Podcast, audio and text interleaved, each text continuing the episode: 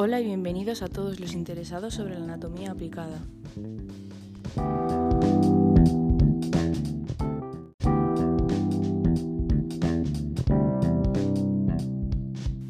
Este es mi primer podcast. En él hablaremos sobre los cambios en la piel y el cabello durante el embarazo.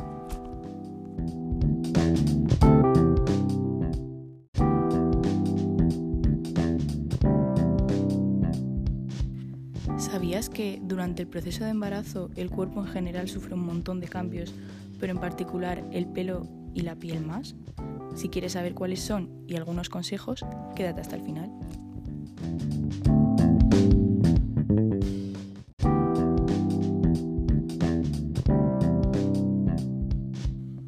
Durante el embarazo, el cuerpo en general sufre cambios como consecuencia de las fluctuaciones hormonales que se producen en el cuerpo.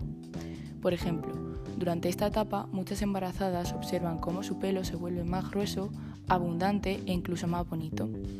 Esto se explica porque los elevados niveles de hormonas femeninas, que son estrógenos y progesterona, provocan un retraso en uno de los ciclos del folículo piloso, y esto impide la caída diaria y espontánea del pelo.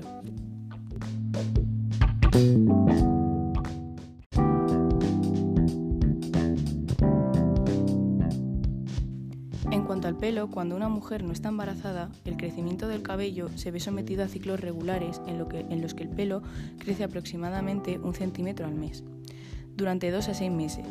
Después, ese mismo pelo atravesará una fase de descanso que se prolongará de dos a tres meses, para después caerse de una manera definitiva. Pues bien, durante el embarazo, la mayoría de los cabellos van a permanecer en esta etapa de descanso y a consecuencia de ello no se caen, aunque les hubiese correspondido. Por este motivo, el pelo suele ofrecer una impresión de mayor espesor y belleza.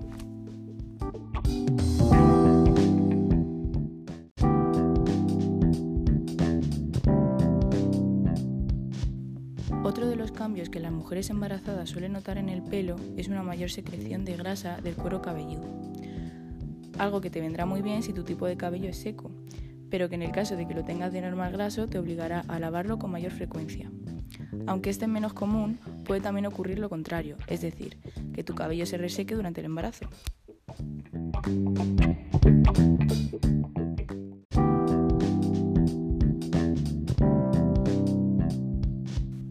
Ahora bien, tras dar a luz y durante un periodo de tiempo que oscila entre 3 y 6 meses, el cabello de nuevo tiene una mayor tendencia a caerse el crecimiento del folículo piloso se detiene, por lo que sufrirás lo que se conoce como alopecia posparto o más técnicamente efluvio telegénico.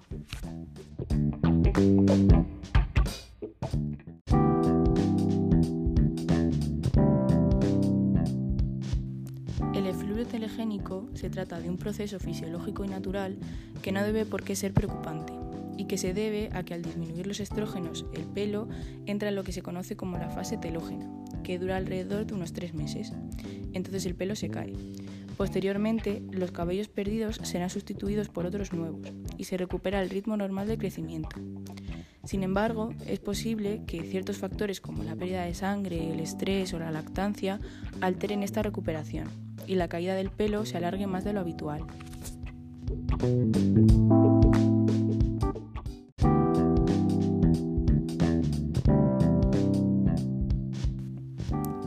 Consejos para tu pelo durante el embarazo pueden ser no utilizar el secador y dejar secar al aire el pelo.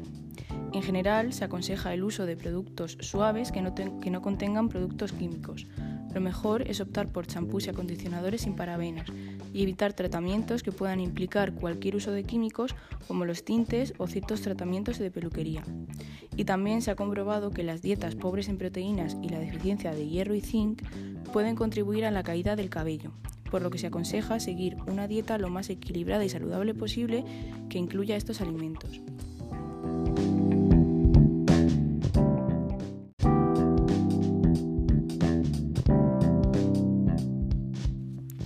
Bien, ahora en relación con la piel, los cambios en la piel durante el embarazo son ocasionados por la alteración de la actividad hormonal y también por la circulación sanguínea.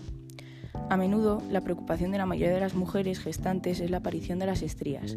Sin embargo, más allá de esto se pueden producir manchas, cambios en la tonalidad, acné, entre otros muchos problemas cutáneos.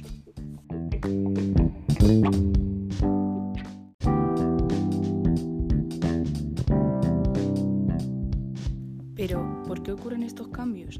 La placenta actúa como un órgano hormonal y produce un aumento de la actividad adrenal e hipofisaria.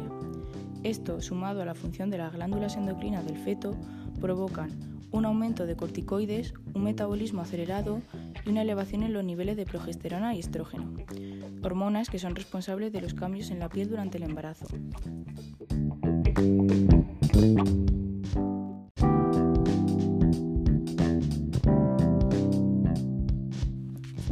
Cambios más frecuentes de la piel durante el embarazo se consideran benignos y no suponen riesgos más allá de lo estético.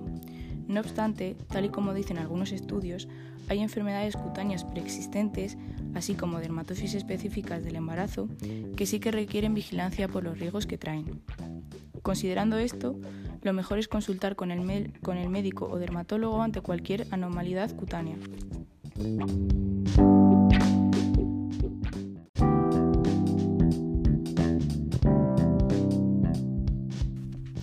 Mayoría de las mujeres embarazadas presentan estrías gravídicas en el abdomen.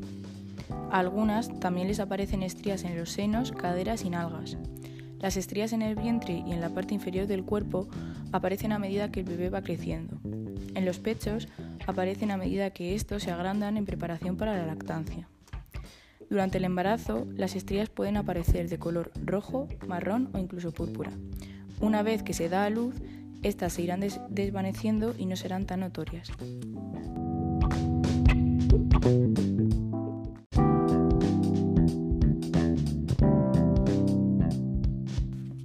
Se afirma que hay muchas lociones y aceites que reducen las estrías. También evitar un aumento excesivo del peso durante el embarazo puede minimizar el riesgo de presentar estrías. Algunas mujeres presentan parches de color marrón o amarillento alrededor de los ojos, sobre las mejillas y la nariz. Esto se llama máscara de embarazo y el término médico es cloasma. Otras mujeres también presentan una raya oscura en la línea media de la parte inferior del abdomen, lo que se conoce como la línea negra. Para ayudar a prevenir estos cambios, se recomienda usar un sombrero y ropa que protejan del sol, y también utilizar un buen bloqueador solar, porque la luz solar puede hacer que estos cambios en la piel sean más oscuros.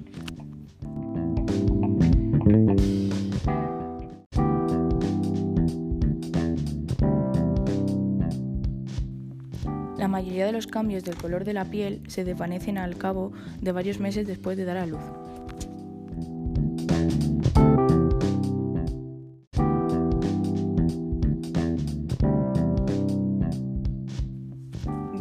Entonces recordemos que es normal que nuestro cabello presente un aspecto más bonito durante el embarazo y también es normal la excesiva caída después de dar a luz. Por ello, no hay que asustarse de nada. También recordemos que en cualquier tipo de anormalidad en la piel durante el embarazo es mejor consultarla con el médico o dermatólogo, aunque seguramente no sea preocupante.